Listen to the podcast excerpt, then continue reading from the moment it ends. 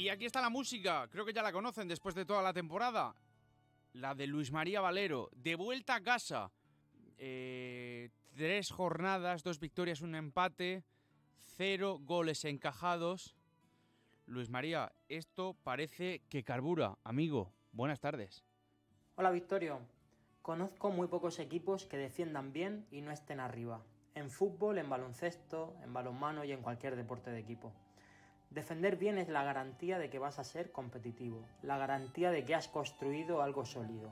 Y ya después viene el interiorismo, la decoración de eso que has construido. Es decir, llega lo más difícil, marcar la diferencia en ataque. Quizás a Pablo Alfaro no podamos reconocerle desde que entrena al Murcia demasiados progresos en ataque, pero sí que nos ha ido homologando progresivamente con la categoría. Ya somos un equipo rocoso más, que no regala nada, que no se complica demasiado la vida y que sigue esperando que arriba pase algo. Esa sigue siendo la gran asignatura pendiente. Arriba ocurren cosas aisladas, sin demasiada conexión. No hay un juego que ilvane todo, no hay una superioridad clara contra prácticamente nadie, ni un dominio, pero quizás solo tres o cuatro equipos en esta categoría puedan presumir de eso. Queda una segunda vuelta para seguir mejorando la decoración de eso que hemos construido. Queda una segunda vuelta para dar pasos adelante en ataque, pero eso es lo más difícil que hay en el fútbol. Para acabar, me gustaría trasladar un deseo personal, ahora que el Cartagena ha salido del descenso.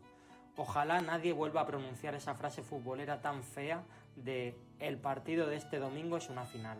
Como nos ha enseñado el Cartagena de Julián Calero, casi ningún partido es una final, nunca. Siempre se está a tiempo de prácticamente todo. De hecho, es lo más bonito del fútbol y de la vida. La convicción de que, por muy colista que seas, la permanencia no está en realidad tan lejos. Buenas tardes.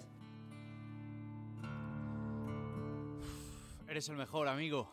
Eh, ese mensaje, ese detallito, también por supuesto para la familia de Cartagena. Un año que va a ser una temporada 23-24 muy larga y que la vamos a seguir muy de cerca. Gracias, Luis María Valero.